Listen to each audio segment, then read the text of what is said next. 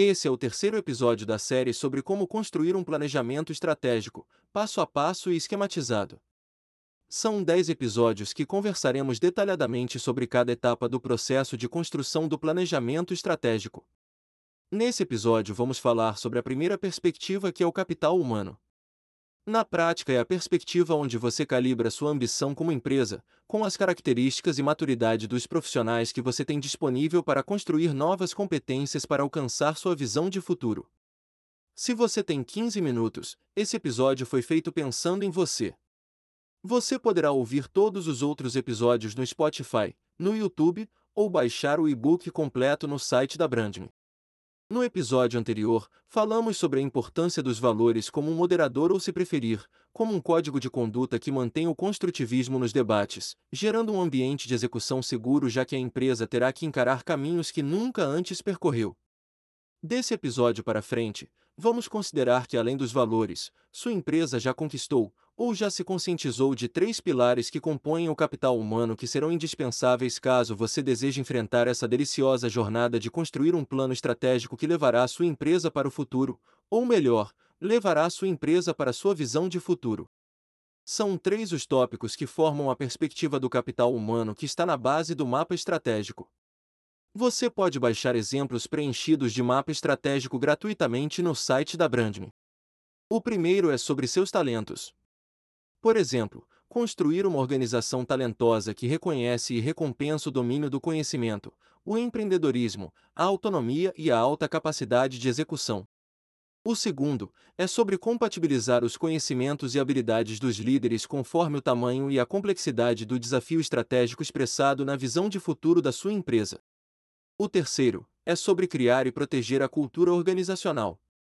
Agora, vamos falar sobre cada um com mais profundidade. Antes de começarmos a detalhar esses três temas, temos que eliminar uma espécie de maldição que é extremamente comum. Essa maldição vem na forma de um paradoxo que só você poderá resolver porque, afinal, foi você mesmo quem criou. Responda a essa pergunta. Por que você contrata profissionais pelo salário sem considerar a proficiência adequada para a função que irá exercer? Depois de contratado pelo salário e não pelas competências, logo no primeiro dia, você pede para que eles criem processos estáveis e escaláveis para sua empresa, já que você quer exigir rigorosamente resultados. Reflita por alguns segundos e me fala, por que você que se considera um gestor sênior tem esse cacoete inexplicável? Aí, quando você enxerga o óbvio, ou seja, vê que a coisa não está andando, você rosnando feito um cachorro raivoso chama o chefe da qualidade e terceiriza a construção do processo. Olha que genial! Além de jogar dinheiro no lixo todo mês pagando salário para o profissional que você mesmo contratou errado, será uma outra pessoa que irá desenhar o processo para ele, ou seja, agora além de um profissional ruim, você também criou uma espécie de analfabeto funcional porque te garanto, se ele não consegue escrever o processo, que dirá ler e seguir o que foi feito por outro. O conjunto dessa obra é uma verdadeira desgraça. Pode parecer bizarro, mas essa maldição ainda piora, porque por qualquer fenômeno também inexplicável diretor sênior e dono de empresa é acometido de uma outra maldição, chamada síndrome de insatisfação crônica. Agora você imagina as duas maldições juntas no dia a dia da empresa, ou seja, profissionais que foram contratados pelo salário e portanto sem proficiência, combinado com a síndrome de insatisfação crônica. Te garanto observando a prática do meu dia a dia por décadas, se esse é o caso da sua empresa, essa anomalia terá que ser tratada antes de embarcar num projeto de planejamento estratégico porque caso contrário, tudo o que você vai conseguir é aumentar sua frustração e ter abaixo de você uma empresa amedrontada que te despreza como líder. Ter uma empresa que reconhece e recompensa o domínio do conhecimento é uma espécie de bênção divina. Te livra de profissionais que chutam e que pior, emitem opinião. Antes de contratar, certifique-se que a descrição de cargo e as expectativas estão bem descritas. Uma contratação conduzida por um profissional de RH sênior é feita explorando as competências versus o que se espera para o cargo. Nunca, em hipótese nenhuma, traga para uma entrevista um profissional com um nível de salário que sua empresa não pode pagar. Cada faixa salarial está diretamente relacionada ao nível que o profissional se encontra naquele momento, ou seja, a combinação de seus conhecimentos, habilidades e maturidade. O paradoxo que conversamos anteriormente ainda tem outros desdobramentos ao longo do processo de contratação, que são arapucas que você não poderá cair. Nunca contrate, repito, nunca contrate, profissionais que você quer pagar barato com a promessa de um bônus por performance no fim do ano. Te garanto pela prática do meu dia a dia que o bônus nunca vai acontecer como prometido. Essa é uma arapuca clássica. Também nunca contrate profissionais que estão desempregados e você quer dar uma despertalhão e pagar um salário mais baixo. Eles não vão durar três meses na empresa porque continuarão procurando emprego enquanto recebem os trocados que você está pagando, e se achando o gestor mais esperto do mundo porque fez um bom negócio. Lembre-se, o seu compromisso com o profissional que você contrata deverá ser de longo prazo. Essa frase é inegociável, portanto capriche na contratação. Líderes são escassos, são caros e principalmente são disputados. Você deverá, além de contratar com muito cuidado, deverá principalmente desenvolver e cuidar para que eles se apaixonem pela empresa e não te abandonem no meio da jornada. É exclusivamente sua essa responsabilidade de reter seus líderes, ou então pague o preço que virá no formato de um ritmo de execução medíocre. O líder deverá empreender sua função. Tem que ser incansável na busca por melhoria contínua. A aplicação tecnológica nos processos internos será sua principal arma na busca incansável pela produtividade e pela estabilidade dos processos que estão sob sua gestão. Não aceite em hipótese nenhuma líderes sem processos bem desenhados e sem automatização tecnológica. Nunca tome decisão se alguém te apresentar um Excel, porque Excel é excepcional, mas também representa o símbolo máximo da falta de processo. Desconfie se seu líder não leu um livro ou não fez um curso de extensão para aprimorar os seus conhecimentos no último ano. Nesse caso, nem salário você deveria estar pagando. Passar um ano sem aprender nada e ainda receber salário é um deboche. Empreender a função é essencial na formação da cultura organizacional, porque desperta nos profissionais e líderes uma espécie de senso de dono. Na prática, são profissionais que não têm hora para entrar nem sair da empresa são comprometidos com o resultado que a empresa precisa alcançar naquele momento, e ainda servem como xerifes purgando para fora da empresa os profissionais que não estão na mesma pegada ou influenciando negativamente outros colaboradores. É um alívio para diretores e donos de empresas poder contar com esse tipo de aliado. Eu honestamente espero que na sua empresa eles sejam bem cuidados, com uma avaliação de desempenho formal que os ajude a progredir profissionalmente através de um PDI, que é um plano de desenvolvimento individual pago pela empresa generosa, que é aquela que retribui esse carinho desses aliados que acredite, vai muito além do salário que você paga. Agora vamos falar sobre outro atributo da perspectiva do capital humano que é a tão desejada autonomia. O que você precisa entender sobre autonomia é que quando sua empresa não cresce mais, só tem apenas uma explicação. Seu time, incluindo você, chegou na sua capacidade máxima de execução.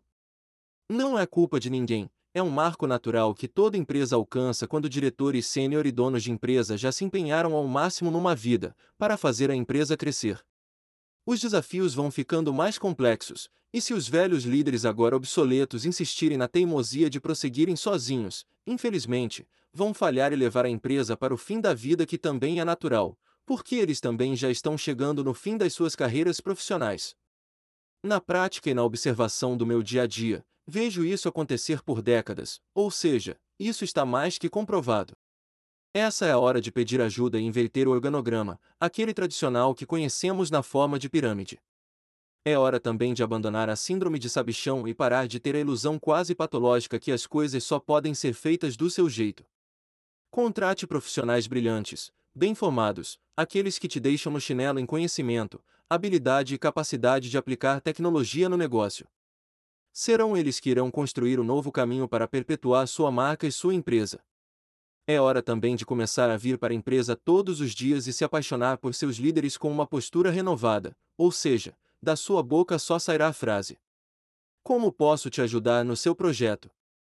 É uma fase libertadora e revigorante. Espero que sua humildade e seu ego não te bloqueiem de usufruir dessa etapa deliciosa da vida profissional de um líder sênior. A tática do organograma invertido exponencializa a capacidade da empresa em executar projetos estratégicos e projetos estruturantes, simplesmente porque elimina o gargalo que é representado pelo próprio desenho no formato de pirâmide quando montam um organograma. Empresas que ainda usam esse formato obsoleto de gestão ainda não saíram dos anos 80. Quando você inverte a pirâmide, o objetivo principal passará a ser o sucesso do cliente. E também o único resultado-chave passará a ser a satisfação do cliente somada à sua fidelidade. Ambos, a satisfação do cliente e a fidelidade deverão ser medidas sistematicamente, já que representam os únicos indicadores que garantem a perenidade da marca e da empresa. Sempre é um tremendo desafio para diretores sênior e donos de empresa para largarem o osso, mas te garanto, é recompensador quando você opta pela mentoria, e não mais pela capatazia. Você passa a orquestrar seu time com o único objetivo de ajudá-los a remover as barreiras naturais, aquelas que se apresentam ao longo do processo de execução do planejamento estratégico. O medo de errar desaparece juntamente com a insegurança que o velho e inútil capataz gerava, pressionando o sistema com caretas e ameaças verbais e veladas. Acredite, quando você passa a inspirar seus profissionais, você vai ter o melhor time do mundo para trabalhar e vai recuperar sua vontade de vir para a empresa para encontrá-los todos os dias.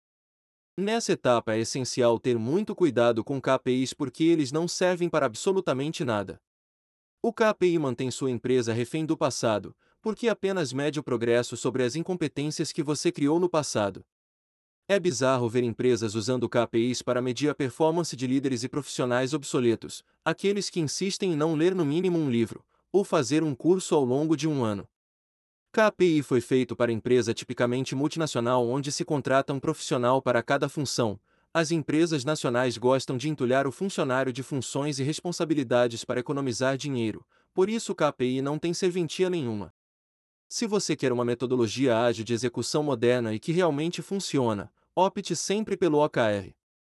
Mas não esqueça que OKR só funciona quando os líderes são profissionais experientes e principalmente maduros.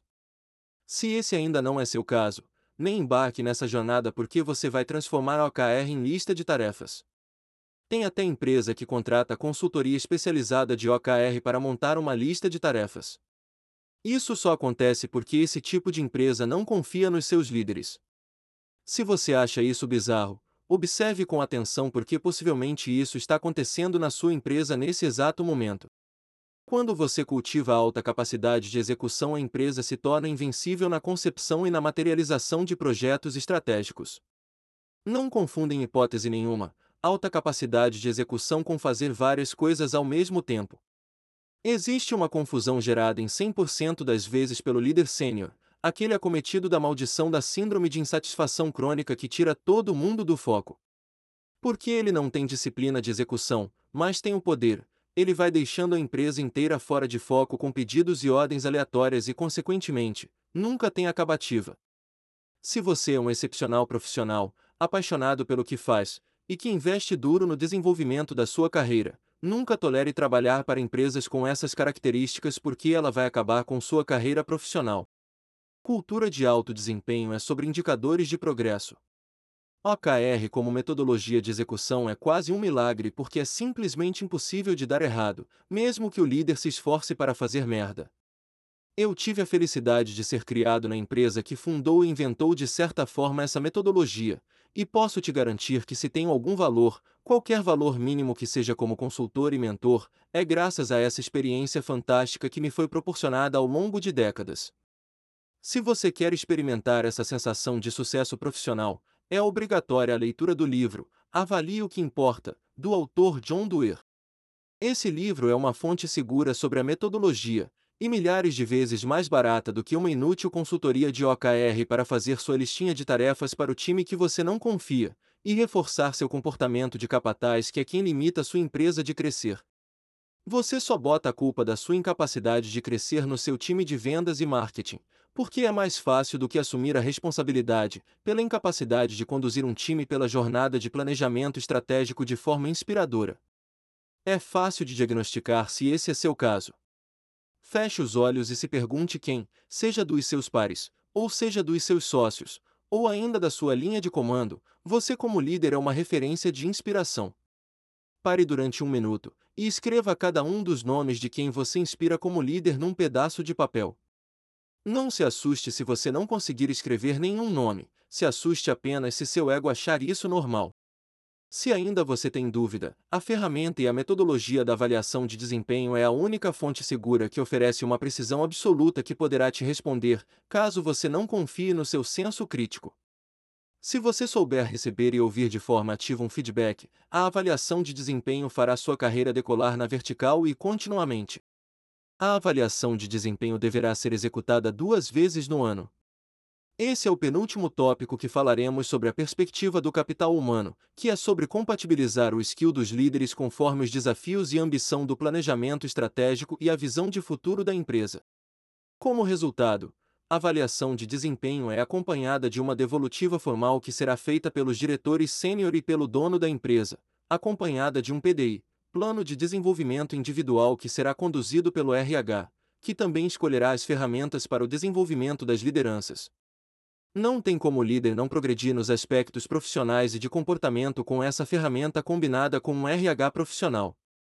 A avaliação de desempenho também desenha uma curva chamada de curva normal, que classifica três grupos: os que superam a expectativa, os que atendem a expectativa e os que não atendem. Os que não atendem deverão receber obrigatoriamente um plano de ação corretiva, com data para ser avaliado e término obrigatório do contrato de trabalho, caso continue não atendendo seja tecnicamente ou por falta de adaptação aos valores da empresa, aqueles que são os moderadores de comportamento. E por último vem a cultura organizacional que já falamos com detalhes no episódio anterior.